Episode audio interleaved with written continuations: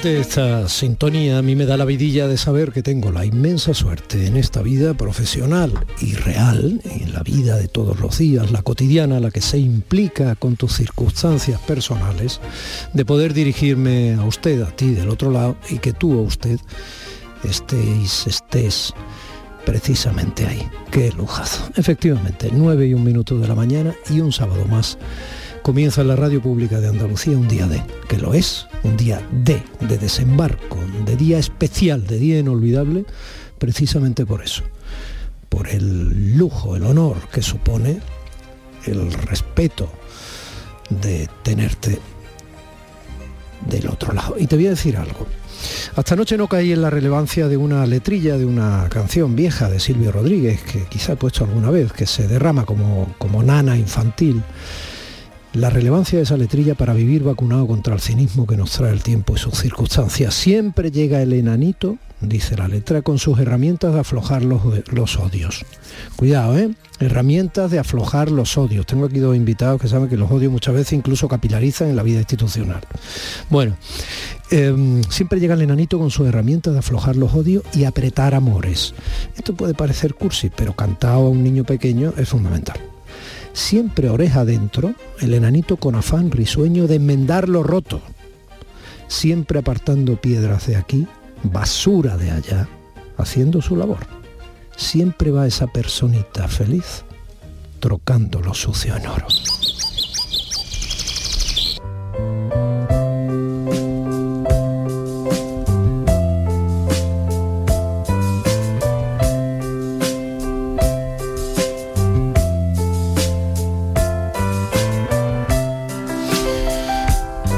Días a todo esto, ¿eh?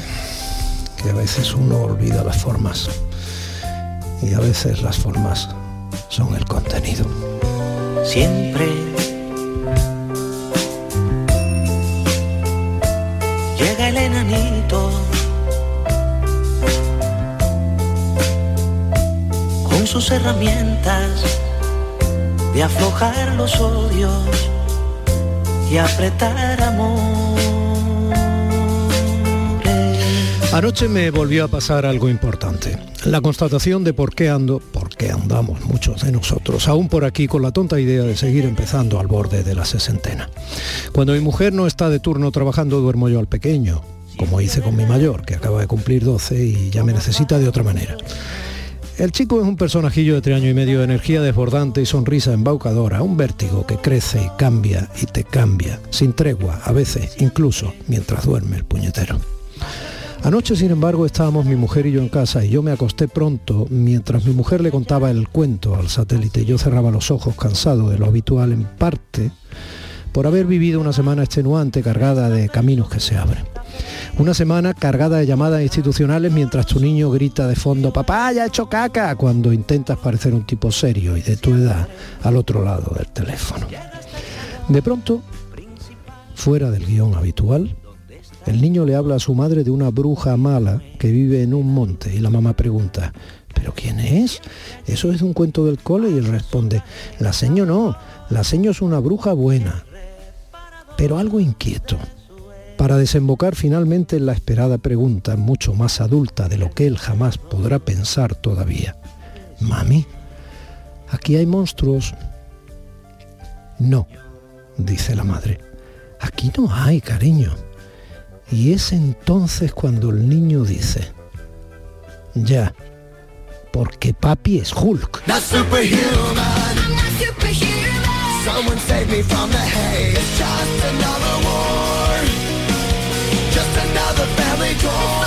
Se me quitó el sueño. Dije un sí que parecía un alarido de fondo desde la habitación contigua. ¡Sí, hijo! Y me volví a dar cuenta de que por encima de todos los eh, sueños, eh, caminos eh, trazados o por trazar, no sé, planes, la inmensa responsabilidad de tener que estar en condiciones, no solo sano, que muchas veces no depende de nosotros, pero de estar ahí, en definitiva, de ser Hulk para tus hijos, es tremenda. Y para colmo, Es ineludible porque solo vivimos una vez. Una vez, vivimos solo una vez, soñamos con permanecer para Y engañando al tiempo en estos 5 o 6 minutos de entradilla que espero que te haya llegado como un abrazo cargado de respeto y directo al corazón y a tu entendimiento, pues andamos una serie de compañeros para que este día de hoy fluya a través de las ondas. Entre esos compañeros, Manolo Fernández anda subiendo y bajando teclas desde el centro de producción de Canal Sur Radio en Sevilla para que mi compañero José Manuel Zapico, realizador de este programa, como viene siendo habitual como experto en Fórmula 1 que es, vaya tomando las curvas como si fueran rectas a través de la radio.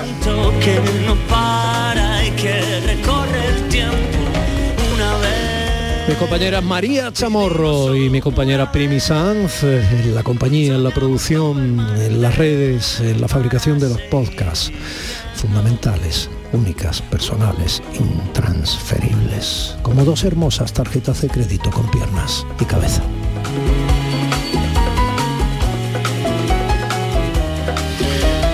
Pero aquí solo hay un milagro en realidad, como decía aquella vieja canción de Serrat, y ese milagro sigue siendo tú, usted del otro lado. Comenzamos. En Canal Sur Radio, Días de Andalucía, con Domi del Postigo.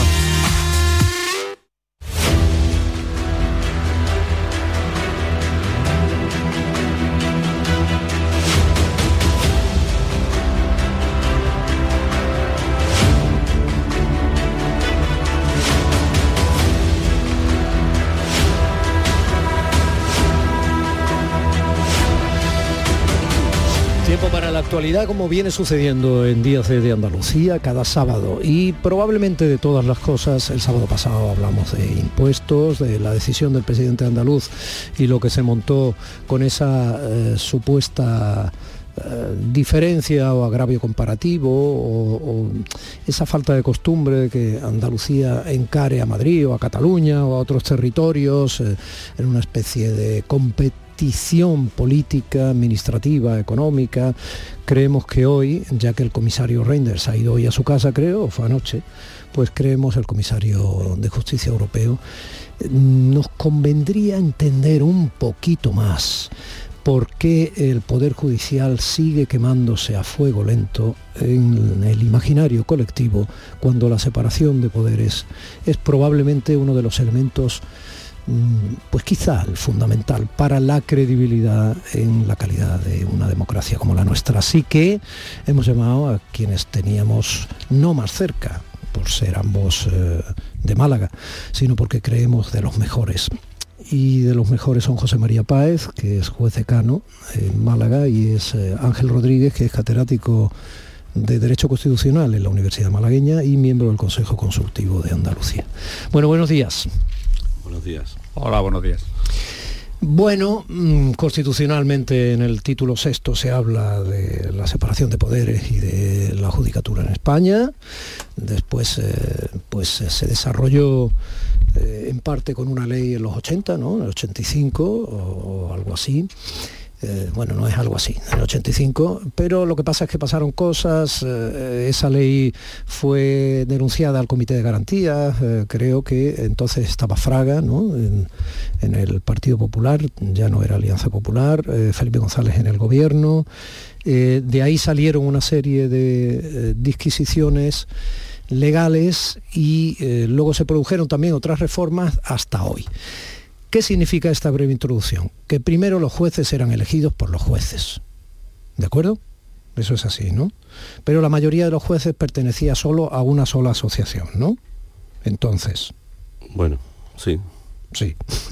Esa sola asociación se identificaba, digamos, con cierta estructura ideológica conservadora. ¿Es así?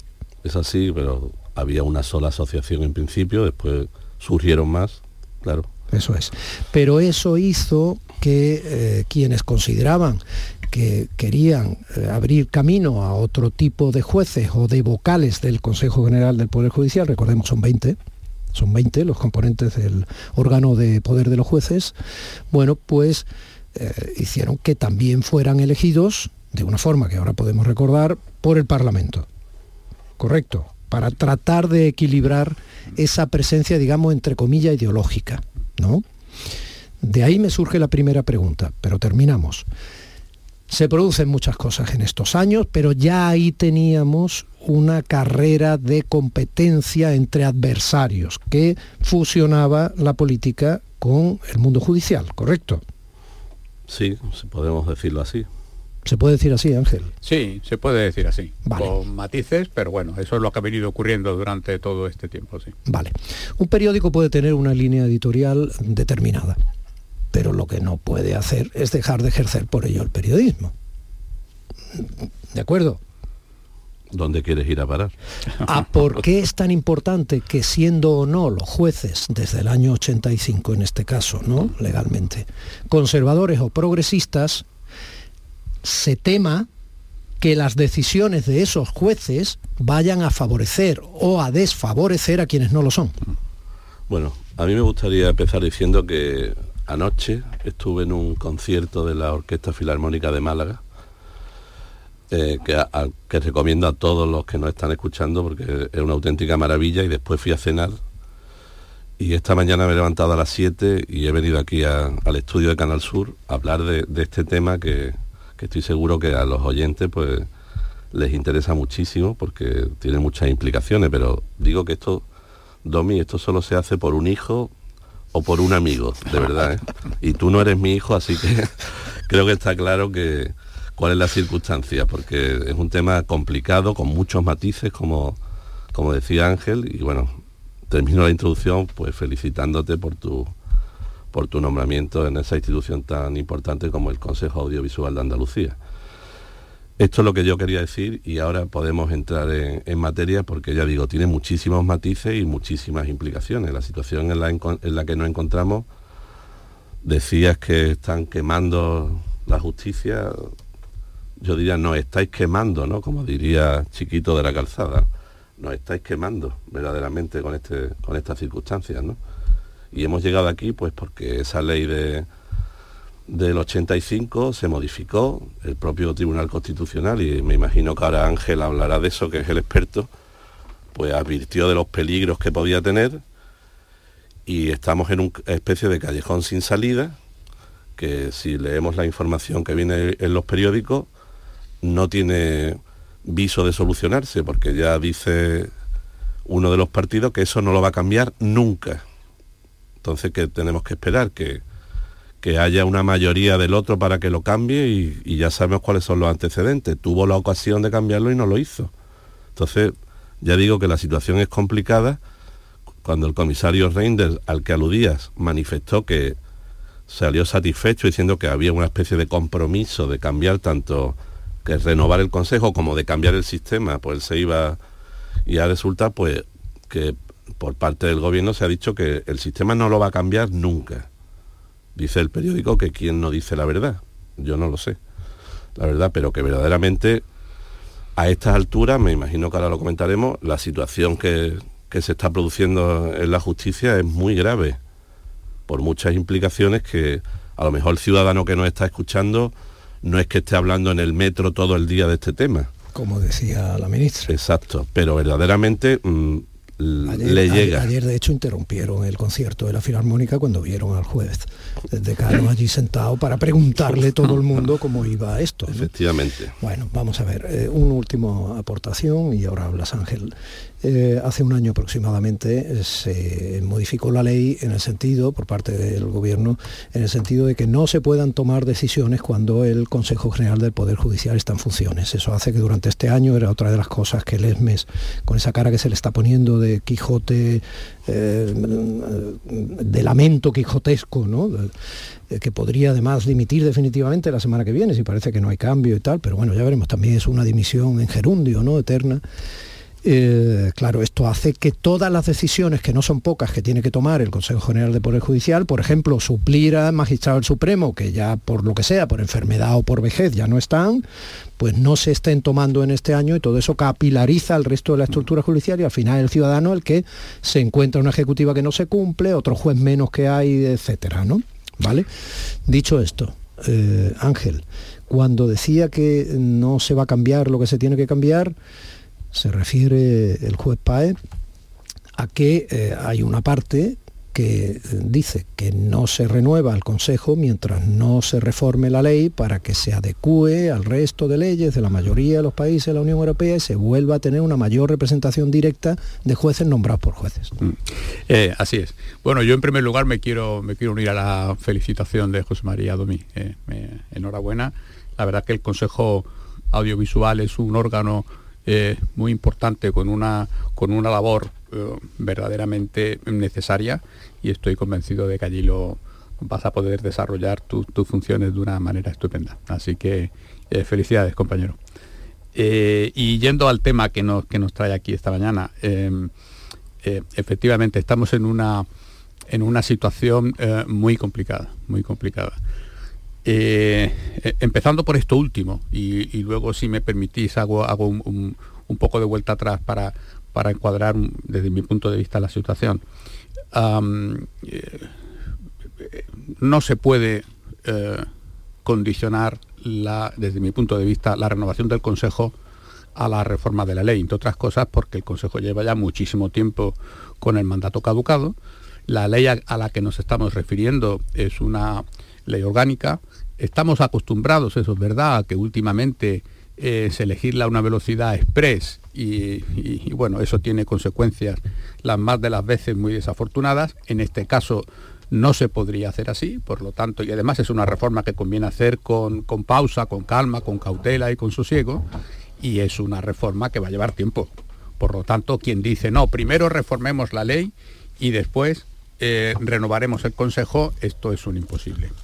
Ahora bien... Pero, perdón Ángel, yo creo que eso ya, eh, en eso sí hay acuerdo ya no, no está vinculada la renovación. Claro. Se ha dicho que, que se renueve y que ya y que se empiece a hablar por lo menos. Lo que se pide es un compromiso de, hablar. Vamos a renovar y vamos a hacer la renovación. Ahí es donde están, ahí es donde están las posturas ah, más enquistadas, ¿no? Eh, pero mm, eh, la renovación es ahora mismo lo urgente. ¿eh? Y ese compromiso es verdad que, es un compromiso que eh, son reticentes por parte de la, de, la, otra parte, ¿no? es reticente a, asumirlo, pero que también es un compromiso que es más a medio plazo, más a largo plazo. Es decir, lo que urge ahora mismo es hacer la renovación. Y esa renovación necesariamente hay que hacerla con la ley que tenemos. Y la ley que tenemos es que los 20 vocales del Consejo eh, no incluyendo los 12 eh, de procedencia judicial, son elegidos por el Parlamento. Esta es la situación que tenemos ahora. Eh, el problema de fondo, desde mi punto de vista, bueno, en 1985 yo creo que se tomó una decisión correcta. En 1985 es cuando se decide que todos los vocales del Consejo General del Poder Judicial van a ser elegidos por el Parlamento. Y del mismo modo tengo que decir que han pasado casi 40 años y que ahora mantener esa, esa misma situación sería desde mi punto de vista tremendamente disfuncional. Eh, las razones son muy sencillas. En 1985 estamos con una constitución recién aprobada, con una transición recién terminada, eh, tenemos un parlamento democráticamente elegido, ha habido elecciones en el 77, en el 79, en el 82, tenemos una renovación de los poderes del Estado, del Ejecutivo y del Legislativo, pero no del Judicial. Eh, el Poder Judicial sigue siendo en buena medida, en gran medida por razones biológicas, sigue estando compuesto por los mismos jueces que han estado ejerciendo bajo la dictadura. Mm, mm, algunos mejor y otros peor. Pero es verdad que había un sesgo de corporativismo muy conservador, muy importante, y dentro de lo que permite la Constitución, ahora podemos hablar de eso, con muchas fisuras, se toma una decisión que es eh, la que tenemos ahora. Pero lo que estaba justificado hace 40 años, desde luego hace ya mucho tiempo que no le está y hoy en día no le está. Hoy en día sí creo que es necesaria una reforma por la cual haya una intervención por parte de los propios integrantes del Poder Judicial en la elección de, los vocales eh, de procedencia judicial del Consejo. De manera que esa es la situación en la que estamos y lamentablemente como dice José María, pues no se atisba que pueda haber a, corto o a medio plazo pues eh, algún arreglo, ¿no? A pesar de los buenos oficios del comisario de justicia. Eh, recordemos, 20 son los componentes del Consejo General de Poder Judicial, cuatro son elegidos por el Senado, cuatro son elegidos por el Congreso, los otros 12 son directamente elegidos por los jueces, sin entrar en matices, porque todos en realidad son propuestos, ¿no? dime, dime. No, no, no todos son elegidos por el Congreso y el Senado, todos. El tema es que nosotros lo que proponemos, por lo menos la opinión mayoritaria en la carrera, no solo de, la asociación sí, profesional, todos son todos. Elegidos. ahora, en el, momento actual, las, asociaciones o, o, jueces que no estén asociados se proponen como candidatos, hay una lista de 50 pero realmente quien los nombra es el Congreso y el Senado. a todos. solo puede nombrarlos de la lista que presentan Solo, claro, de, los, de esa lista de 50, ¿de acuerdo? Entonces, pero en, el fondo todos son elegidos por el Congreso y el Senado, no hay posibilidad, la lista de 50, imagínate, para elegir 12 de 50 sí hay posibilidades, ¿no? Entonces, al final estamos en esa situación. Son los partidos políticos los que eligen los miembros del Poder Judicial de los jueces y de los no jueces, porque recordemos que, esto es un órgano... Hay ocho que no son directamente jueces. no, no, no son jueces en absoluto, pueden, son, ser, pueden ser abogados, fiscales, notarios, catedráticos, juristas. Entonces, bueno, pues claro, eso a nosotros pues nos preocupa mucho, porque entendemos que la queremos que en el Consejo estén... Pero para el ciudadano, José María, eh, ¿eres consciente de que cuando dices eso y expresas esa preocupación, a veces eh, sigue sin ser entendible. Yo voy a la pregunta envenenada del inicio. ¿Por qué entre los 50 cualquiera no puede ser apto para efectivamente ser eh, un juez absolutamente independiente en el ejercicio de su poder y responsabilidad? Bueno, pues porque entre esos 50 pues hay un... Sea uno más proclive a un órgano, a un partido. Claro, pero es que eh, para estar en, esta en esa lista de 50 hay dos caminos. O bien ser elegido por una de las asociaciones, que es nuestro único medio de participar en el gobierno del Poder Judicial, o bien contar con un número muy reducido de avales para estar en esa lista. O sea que cualquier juez... Son 25. 25, avales, ya al principio eran 100, ¿no? algo así. Ahora son 25. Entonces cualquiera puede eh, proponerle a un juez que se busque a 25 amigos, ya si no tienes 25 amigos dentro de la carrera judicial, es que parece que necesitamos tipos raros para crear ambiente, ¿no? Pues cualquiera puede conseguir esos 25 avales y, meterse en esa lista que después va a ser fácil que el partido político te nombre en, esa situación. Aquí en el fondo lo que hay es lo que tú has comentado y se ha comentado al principio. Hay un temor a que el, hay un convencimiento de que el, haya, un sector ideológico que se, se apodere del Consejo General del Poder Judicial. Y eso es todo lo que pasa, ¿sabes? Hay un temor a las elecciones libres, directas, un, juez, un voto, de una manera proporcional, pero en fin, ese es el temor porque eh, hay un sector que piensa que todos los jueces siguen siendo los que estaban en el año 85. Entonces, vamos, en el año, cuando se aprobó la Constitución, yo tenía 10 años, igual que tú, me parece. O sea que realmente ha pasado, ha llovido ya mucho desde entonces, ¿no? Eh, las características de los miembros del Poder Judicial, los jueces, ha variado radicalmente. Hoy día la mayoría son mujeres, por ejemplo, ¿no? que todavía seguimos con, ese, con esa circunstancia. Ha cambiado mucho la cosa. Ese dato es muy importante. Es muy importante, igual que los fiscales. Me comentaba ayer un fiscal en práctica que de los 100 que eran, pues eran 60 y tantas mujeres y 30 hombres. O sea que esto ha cambiado mucho. En la fiscalía podríamos hablar también. Eh, eh, Pero otro día, otro día. A, mí me, gustaría aclarar una cosa para eh, no confundir mucho, porque ya dentro de la complejidad del tema convendría aclarar quizá algunas cosas. los jueces en este país no, los, no, los, elige ni el Parlamento, ni los partidos, ni, ni el pueblo votando ni el gobierno. Mm, y que conste que ese tipo de elección de jueces existe en otros países. Hablamos del órgano de gobierno. Esto, es, esto es. De manera que aquí, en este país, para ser juez hay que estudiar derecho. Hablamos de, los jueces, no del órgano de gobierno. ¿eh? Y preparo, lo mismo.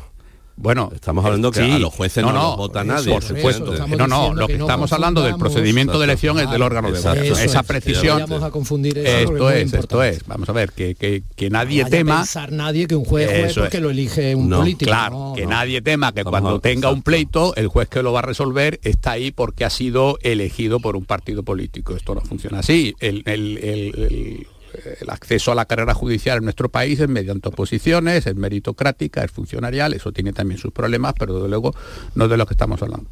Estamos hablando de la elección del órgano de gobierno de los jueces, que es muy importante también, porque es el que decide, una vez que el juez es juez porque ha aprobado una posición, pero este órgano del gobierno es el que decidirá, pues por ejemplo, la política de ascenso, los nombramientos, quién va a estar en determinado órgano judicial. Ahí está la clave, quién va a estar en el Tribunal Supremo, quién es el presidente de la Audiencia Nacional, quién está en el Tribunal Superior de Justicia, en las salas de los tribunales, en las audiencias provinciales.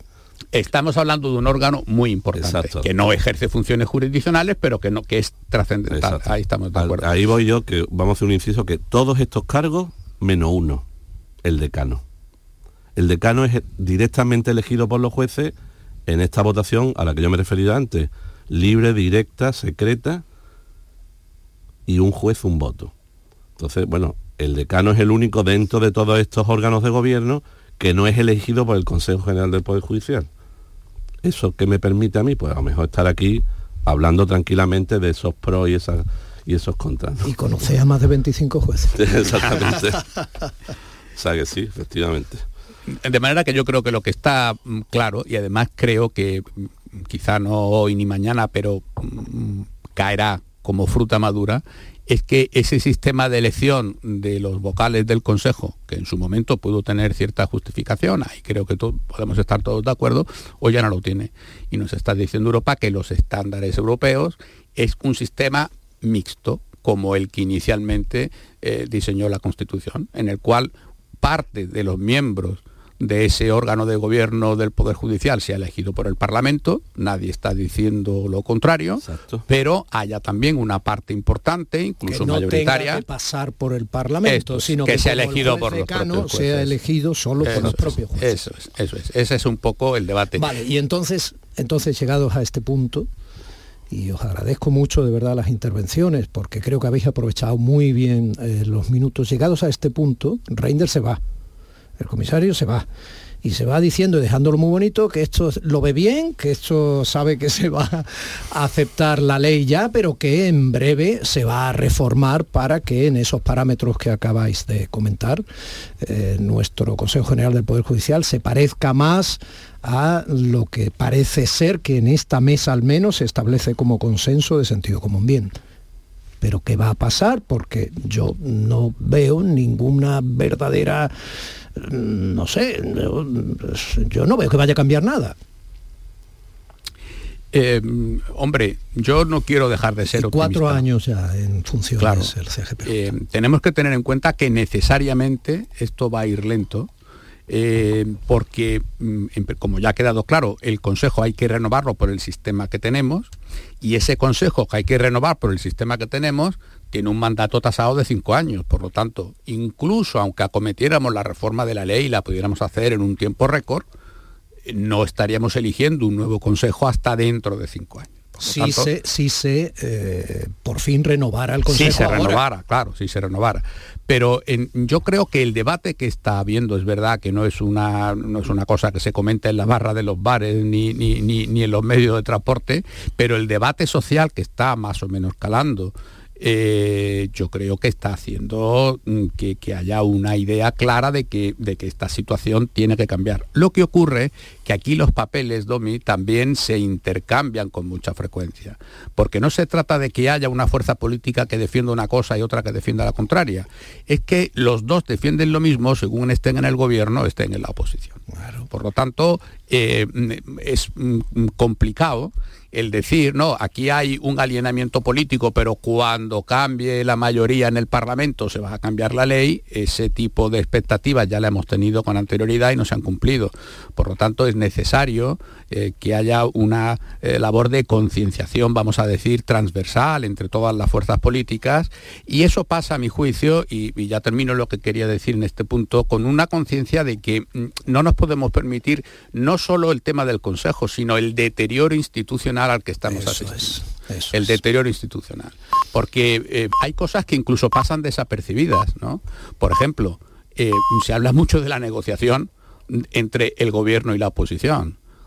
La Constitución no dice que el Consejo sea elegido por el Gobierno, es elegido por el Parlamento. Ahí hay una mm, eh, ausencia de la presidencia tanto del Congreso como del Senado, eh, que son los que deberían de haber hecho valer la importancia que tiene el Parlamento en este punto. Fijaros qué cosa más paradójica que la eh, actual ministra de Justicia, que además es jueza, había sido antes presidenta del Senado, eh, cuando tenía que haber hablado como presidenta del Senado con respecto al retraso en la renovación del Consejo General del Poder Judicial. Eh, la verdad que no se lo conocieron muchas declaraciones y ahora la tenemos todo el día hablando en su calidad de ministra de Justicia cuando el gobierno eh, en principio no es el actor institucional llamado a activar la renovación. y, ese deterioro institucional pasa también, también hay que decirlo, por el propio Consejo, porque es verdad que el Consejo es elegido ahora mismo en su totalidad por el Parlamento, pero el Consejo hay algo que sí eh, tiene la facultad de hacer, que es elegir a su presidente. Y el Consejo mm, históricamente ha abdicado de esa capacidad que le da la Constitución porque el propio presidente era ya puesto, era objeto de negociación entre eh, el nombramiento de los vocales. De manera que hay que fortalecer, con esto ya termino, hay que fortalecer eh, el papel de todas las instituciones. Eh, y eso explica en, alguna medida, creo yo, el deterioro institucional que estamos asistiendo, que este sí creo que es muy, muy preocupante. Yo entronco precisamente con lo que decía Ángel, ¿no? Es precisamente este tema de la elección de, del, propio presidente es una de las bondades del actual sistema, ¿no? Bondades entre comillas, por supuesto, ¿no? Porque ya venían impuestos los vocales y hasta el presidente. O sea que mm, a mí me gustaría terminar como he empezado, ¿no? Eh, de lo maravillosa que estaba Málaga y lo, del de, de lo increíble y del país tan increíble que tenemos. Cuando vas por ahí te das cuenta de cómo, cómo se ha avanzado gracias a la transición española y, la verdad es que estamos asistiendo a un deterioro institucional que se evidencia en la intervención de, de los dos poderes del Estado, el Congreso, el Senado y el Ejecutivo, frente al Poder Judicial, mm, dejándolo sin contenido sus competencias, no puede hacer nombramientos, alguna ley que dice que no puedes nombrar, alguna ley que dice que eh, los vocales no van a cobrar, pese a lo que decía la, propia ministra, que iba a proponer una cosa que ya existía, eh, que ahora te he dicho que no puedes nombrar, pero como me interesa que se nombre el Tribunal Constitucional, ahora sí te autorizo a que me nombres a estos miembros del Tribunal Constitucional en este plazo, en fin, hay una invasión de lo que es el Poder Judicial que nos afecta desde luego como directo responsable a los jueces, pero también a los ciudadanos, porque el deterioro del gobierno del Poder Judicial supone un deterioro del servicio de la Administración de Justicia. Y en definitiva, el gran perjudicado no somos los jueces, nosotros seguimos ahí, desarrollamos nuestro trabajo, pero el, perjudicado de que la Administración de Justicia no funcione bien, al final es el ciudadano, el que se levanta todas las mañanas, que tiene un pleito, que tiene un divorcio, que le deben dinero, que no puede pagar la luz, y toda esta gente es la perjudicada. Por lo, por lo tanto, Fíjese si estamos en una situación grave y comprometida. Ahora bien, eh, lo que estamos en un callejón sin salida, pero yo tengo que apelar, soy también optimista como Ángel. Los que tienen que asumir la responsabilidad son los encargados de solucionar esta situación.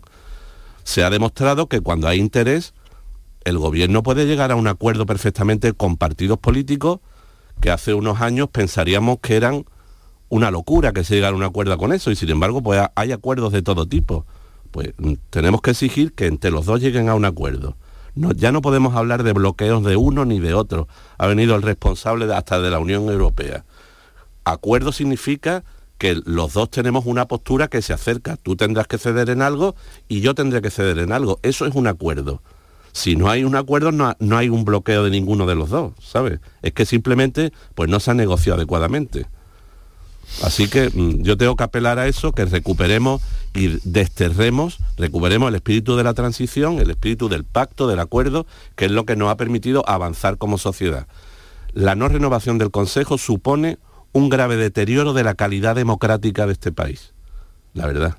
Y eso hay que ponerle solución ya. José María Páez, juez decano de Málaga, melómano.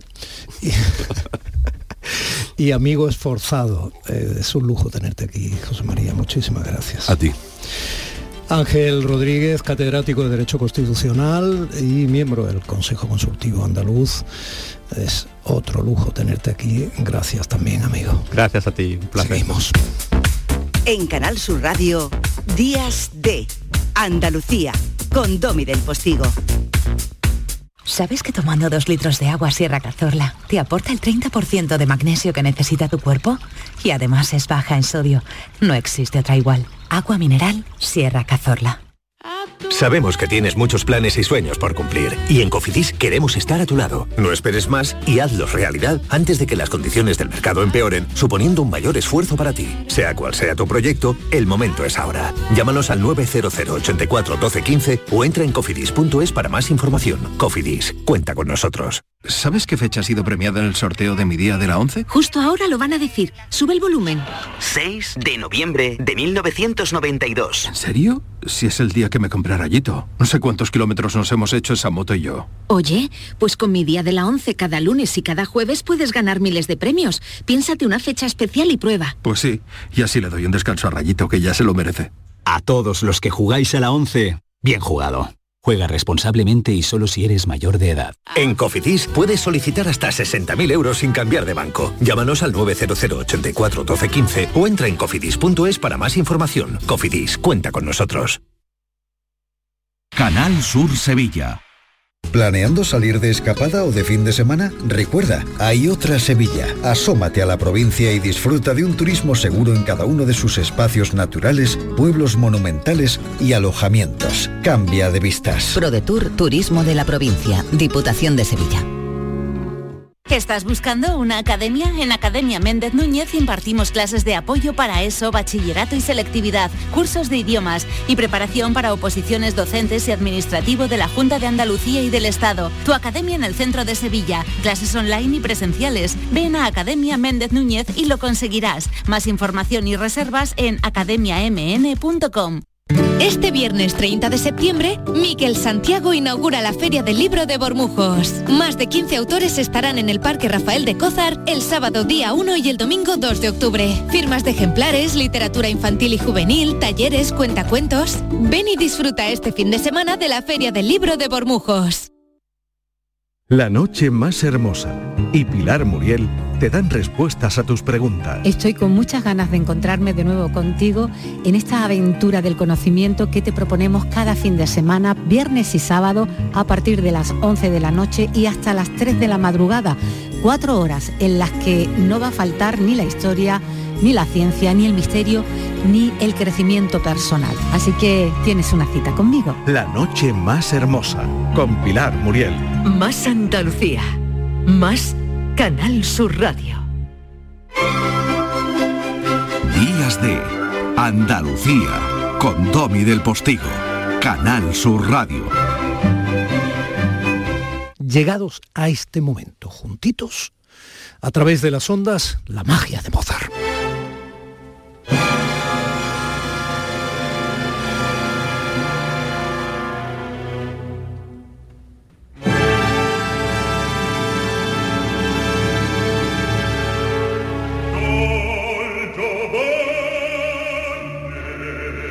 Y se nos va a aparecer como si fuera un fantasma, pero feliz en este caso el director general del Teatro Real, Ignacio García Belenguer. Ignacio, buenos días.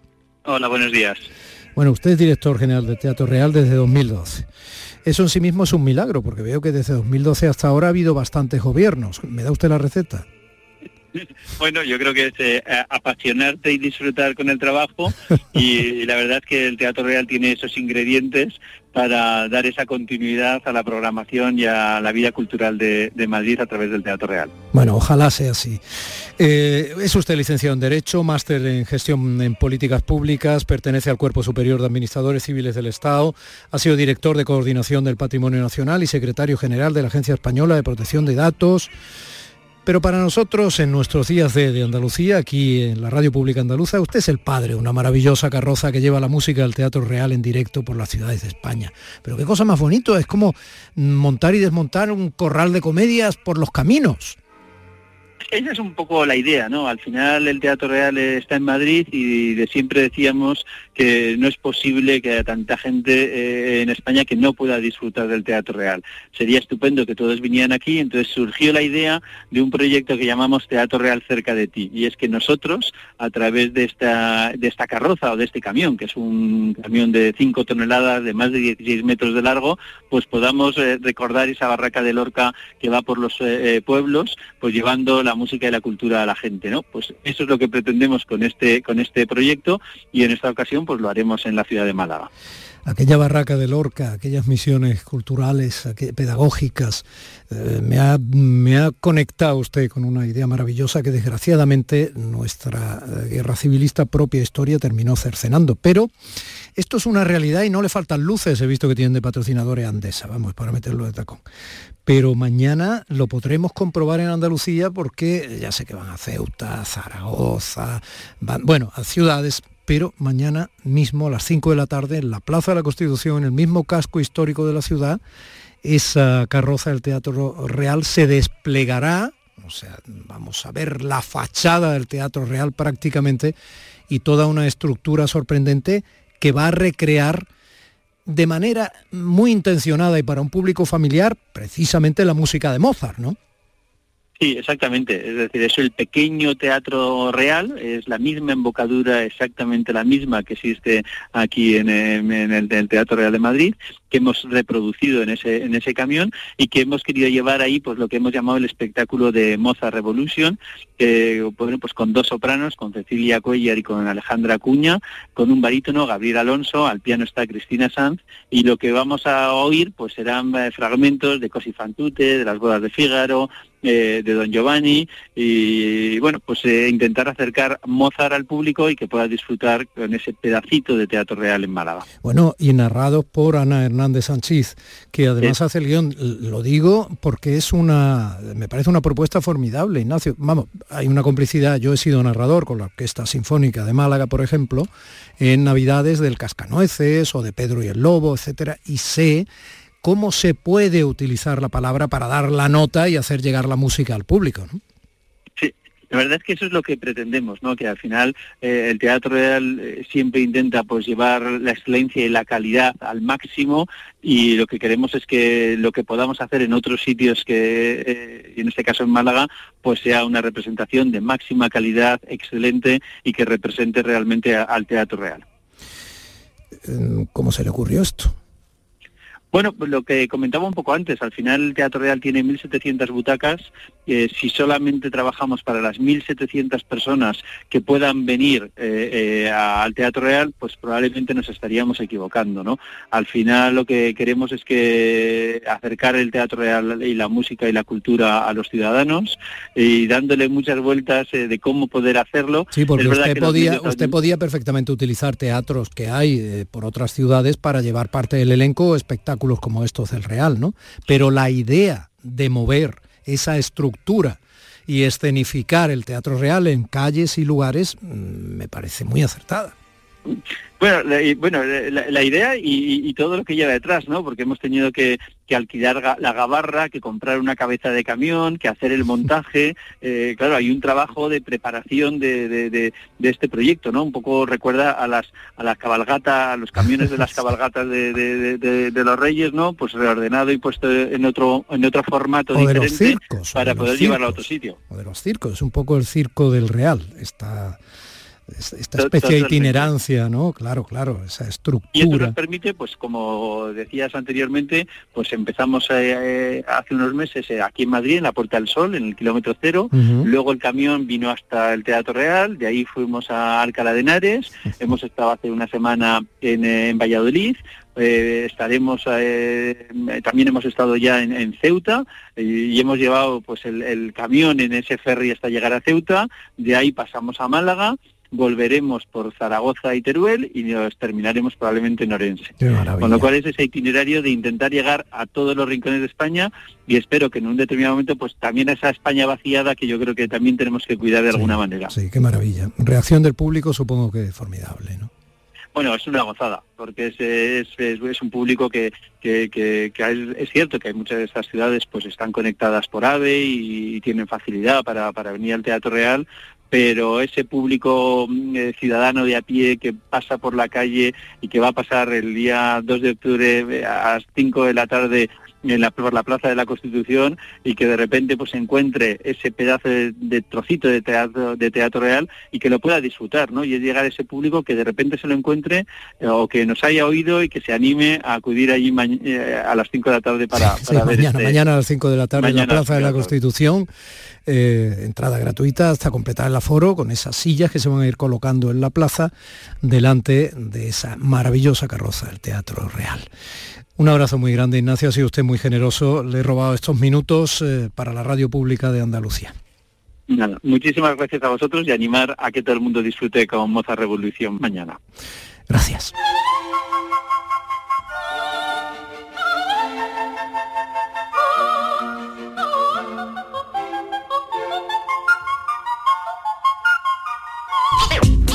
En Canal Sur Radio, Días de Andalucía con Domi del Postigo.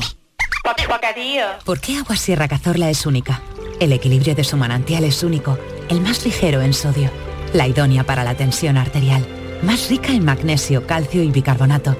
Y ahora Agua Sierra Cazorla con los refrescos saludables de verdad, sin azúcar y sin gas, más naranja y limón. Agua Sierra Cazorla, la única en calidad certificada. Los sábados y domingos disfrutamos de Andalucía y de su gente. Contigo, en Gente de Andalucía, con Pepe da Rosa. Tradición, cultura, patrimonio, fiestas, historia, música, humor, gastronomía, pero sobre todo, mucha gente de Andalucía. Con optimismo, con alegría, con espontaneidad, como es la gente de Andalucía. Gente de Andalucía, los sábados y domingos desde las 11 de la mañana, con Pepe da Rosa. Más Andalucía más Canal Sur Radio. Días de Andalucía con Domi del Postigo. Canal Sur Radio.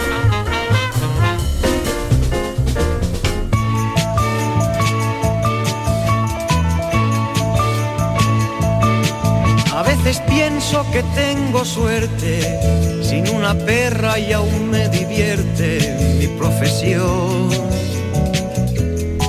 Desde una noche... desde una noche se celebró la nocturna en Sevilla. Una rompepiernas para quien tenga la arrogancia o la valentía de, en función de su preparación física, pues lanzarse a las calles en esa sanísima vocación de medirse con uno mismo, ¿no? que quizá no tanto con los demás. Por eso yo no sabía si hoy iba a tener, lo he retrasado un poquillo, y lo voy a dejar descansar a Paquiño Correal eh, apto para mm, desarrollar, eh, desplegar su sapiencia y su personalidad a través de la radio. Paquiño, ¿cómo estás? Hola, buenos días, Domi. ¿Te doy las piernas? Mm, me ha costado más cruzar el puente que ayer recorrer los ocho kilómetros y medio. Ese, ese homenaje a Fellini, ¿no? Ocho y medio. Ocho y medio, qué bien, qué bonito. Ocho y medio. Luego llega el 16 milímetros, pero la base es el ocho y medio. Oye, y, pero bueno, tú eres un atleta, entonces yo Mira, no. Ha sido, eh, nosotros es que yo soy el mayor de cinco hermanos y salvo el pequeño, que es el menos, en ese sentido, el más razonable o más racional, los demás somos muy, siempre estamos corri, corre al naranjo, siempre estamos corriendo al naranjo, ¿no? Entonces, en mi caso lo, bonito es que hacía tres años y tres días que no corría esta nocturna, por, la corrí el 27 de septiembre del 2019 y dos meses después me hicieron un cateterismo, me pusieron un stent y yo pensaba que me, despedía de, de, esa afición tan maravillosa de correr. Y sin embargo, eh, bueno, pues empecé a prepararme, oí el, consejo de sabio de cardiólogos que decían que los deportes con suavidad pues benefician eh, la rehabilitación y justamente la víspera de la nocturna del Guadalquivir de ayer fue el Día Mundial del Corazón. Mm. Eh, y ayer, mira, si el cuerpo humano es, es, un mapa, es un mapa lleno de ciudades, regiones, accidentes geográficos, ríos, montañas, cuando terminé cuando llegué al monumento a la generación del 27 donde me esperaba mi mujer, que no sabía, no, no, estaba muy confiada en que llegara, pues de todos esos ríos, lagos, cabos, montañas, el que estaba en mejor estado de revista era el corazón. Fíjate. Fíjate. Me sentía Don Quichoje de la Mancha, este keniata que, que ha batido el récord del mundo en la maratón de Berlín. Bueno, pues eh, tú has estado presentando esta semana en Sevilla algunas vidas eh, verdaderamente literarias, pero la tuya empieza a serlo, vamos, yo no sé si tanto como la de Eulogio Serrano, ese personaje excepcional con vida azarosa, ¿no? Pero algún día tendremos que hablar de verdad de tu correalidad. la verdad que fíjate que antes de salir de casa, que estaba solo, me, puse el dorsal, el 21 7 19 y, leí, el, cada día me leo un relato de hornos de cernuda y ayer me leí Las viejas, mm. que es maravilloso, maravilloso, lo recomiendo porque es un, eh, es, bueno, no voy a decir de qué va. Eh, y, luego, curiosamente, me esperaba a mi mujer en el, en el monumento a la generación del 27, entonces... Y, yo homenajeando a, a, Murakami y a los maratonianos y a Manuel Alcántara, el queridísimo, admirado poeta, yo corrí la maratón de Madrid en, año, en 1979, que dio el disparo de salida a Ramón Tamames, que era concejal por el Partido Comunista, y Manuel Alcántara escribió un artículo contra los majaratonianos. sí, sí, Manolo era así. Em, recuérdalo tú y recuérdalo a otros, ¿no? Ese es un poema de... Esos son versos de un poema de Cernuda, un poema que se titula precisamente 1936. Eh, creo que lo escribe cuando se encuentra en, Estados Unidos con un, antiguo combatiente de la Brigada Lincoln y, es el título, parte de ese título está en el, libro de, Charo Jiménez sobre Eulogio Serrano. Hmm. Mientras alguien nos recuerde una vida, una vida, bueno, para empezar nació en octubre del 17. Eh, Madre mía. el mes de la Revolución Rusa y como su madre se quedó con dos años, perdió a su padre. Y la madre, ni corta ni perezosa, cogió un barco, el barco Manchuria, con el niño, con el niño de dos años, y se fueron a Estados Unidos. Y llegaron a la isla de Ellis, la isla, esta isla de las esperanzas, que aparece... Sí, ¿Dónde está la Estatua de la Libertad? En esta novela de María Dueñas, de mi paisana y amiga María Dueñas, Las hijas del capitán, y cuando llegaron allí, por problemas de papeles, tuvieron que coger otro barco de vuelta. O sea que fue una América de, y claro, nace en Río Tinto, por donde, por donde entra el fútbol en España. Río Tinto, que el, año de la Primera República, el presidente Stanislao Figuera se lo había vendido a las minas a, tres familias británicas. Hicieron de Río Tinto, hicieron una especie de mm, sucursal de la India, ¿no? Y hasta el punto de que hay una historia de Río Tinto, de un historiador británico, de David Avery, que se titula nunca en el cumpleaños de la reina Victoria. estaba tan marcado aquello. Y, en la memoria de los ancestros de Eulogio estaba el año de los tiros, 1888, que fue por lo visto una represión brutal en lo que dicen que es la primera manifestación ecologista que hubo en España. Eh, la gente se manifestaba contra los humos, no se podía respirar en, en Río Tinto. Y entonces, bueno, pues en ese contexto donde nace este hombre, que después ha sido actor de teatro, locutor de radio, eh, su personaje de Carpanta, por lo visto, hacía las delicias de los chiquillos en, los años 50. Él mismo físicamente se parecía un poco al dibujo de Carpanta del Sí, sí, un personaje. Yo lo, yo lo conocí, eh, lo conocí porque en unas, en unas elecciones a la Asociación de la Prensa de Sevilla, la mesa de edad la formaban Eulogio Serrano e Ignacio García Ferreira, que había sido taquígrafo de Queipo de Llano. fíjate. eh, qué dos personajes. No nos libramos de Keipo, ¿eh? No, no. bueno, ¿y, de Charo qué me dices? Charo, pues eh, esta es su cuarta... De la autora, quiero decir, de Mientras alguien nos recuerde, editado por Extravertida. Es su cuarta novela, eh, es una mujer valiente en todos los sentidos, eh, ha sido durante 20 años ha sido profesora de literatura en un instituto, no nos conocíamos. Ella acudió a través de un amigo común de Paco Gallardo, médico y novelista, y le hacía ilusión que yo le presentara el libro y la verdad que ha sido un placer leerlo, presentarlo y conocerla, porque es una valiente eh, y ella sabe por qué lo digo. Muy bien, pues eh, por favor si eres tan amable, dale un beso de mi parte cuando vuelvas a verla. Se lo daré. Y otra novela, Paso Doble o Las desventuras del yate y otras suertes reales. Eh, bueno, del yate, ¿de qué yate? Cuéntame. De el yate Fortuna, el yate Fortuna. Eh, mira, no tienen nada que ver un libro con el otro, tienen en común que están editados por el mismo, por Extravertida. Eh, una, editorial jovencísima, están impresos en, Antequera, el editor los vende y hace fotos de los autores. Entonces, había un lema de Eulogio que era un día sin sonreír es un día perdido. Bueno, pues si quieres sonreír y reír a carcajadas, léete Paso Doble, de José Antonio Ramírez Lozano, que también ha sido profesor de literatura en un instituto, y este es su libro número 102. O sea, yo no sé si estará en los Guinness, pero eh, es mm, en la costa. Hay un, verano en el que Chipiona aparece San Genjor.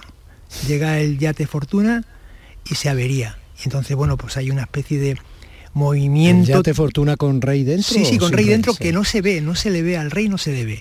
Pero mm, se le intuye por, los acompañantes que lleva. Y entonces hay una campaña de solidaridad entre la, mm, la gente bien de Chipiona para reparar cuanto antes ese yate, mm. por patriotismo. Y bueno, ya aparece, hay una historia de un intento de, atentado llevado con muchísimo humor, con muchísima socarronería, porque este, este hombre eh, es un militante contra la tristeza y el aburrimiento. Me refiero a Ramírez Lozano, ¿sabes? Eh, un extremeño afincado en Sevilla hace muchos años, eh, de un pueblo de... Yo creo que la diversión le viene porque su pueblo nació en un pueblo que se llama Nogales, y el pueblo más próximo a, Nogales se llama Feria, en Badajoz, en una zona así muy, muy bonita de, Extremadura. Entonces, bueno, pues eh, la mezcla entre estos dos libros, la sonrisa y la carcajada, eh, pues por eso yo creo que terminé también la nocturna del Guadalquivir con una sonrisa en los labios, ¿no? A ver, Don Quichoje de las Andalucías. Con arrimo y sin arrimo. Silvio del Betty o del Sevilla? Silvio era sevillista, pero eh, sus músicos casi todos eran béticos y compuso el himno del Betis, yo creo el himno de un equipo de fútbol más bonito que hay en, el fútbol español, dedicado a su eterno rival, porque aquí la rivalidad es eterna. Pero ese donde está mi Betty, ¿es irónico o es cariñoso? No, yo creo que está lleno de cariño y además eh, esa referencia a cuando el rey San Fernando llegó a Sevilla se preguntó dónde está mi Betis. Hoy por cierto hablamos de Silvio porque hoy hace 21 años que, que se nos fue y cada vez está más presente. Cuando el rey San Fernando lo he recordado en alguna ocasión, el documental que le hizo Álvaro Vejine es una delicia, ¿eh? para quien no conozca al personaje desde otros lugares de Andalucía que no sea Sevilla, porque él se, ubicó mucho en su Sevilla. ¿no? Sí, conquistó, conquistó incluso el corazón de Monseñor Amigo. Monseñor Amigo era fan de, Silvio. Sí, sí, sí, sí. Es una de las anécdotas que rodean un poco esa, esa vida truncada que queda muy bonito evidentemente luego en la en la biografía más o menos novelada, pero truncada en parte por em, bueno, esa cierta autodestrucción a la que se entregó, no sabemos hasta qué punto de manera voluntaria o ya involuntaria. Tú sabes que el padre de Silvio aparece en el libro de Eulogio Serrano, era Antonio de los Santos, crítico de cine de, del diario ABC. Y que por eso, por lo visto, dicen que eh, él, él no nace en Sevilla, él nace en la Roda de Andalucía, en el pueblo el pueblo de la provincia de Sevilla más pegado a la provincia de Málaga, donde todavía en vida de Silvio se le hizo un homenaje con Kiko Veneno, con sus músicos, con Mauricio, con, con, Pibe. Y, en fin, una, una vida autodestrucción muy caballerosa. ¿eh? Y además, eh, él, a diferencia de otros... Hay, hay gente autodestructiva que se dedican a destruir, a destruir a los demás, ¿no? Pero en su caso, yo creo que a los que le rodearon siempre les hizo bien. Muy grande, Silvia. De una violenta pasión soy prisionero.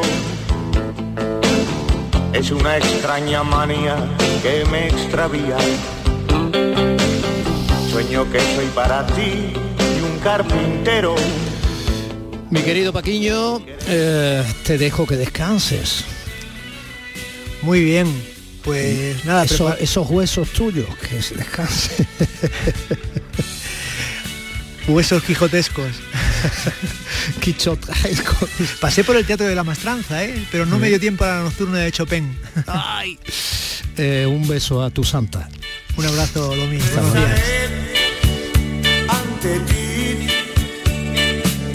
Buenos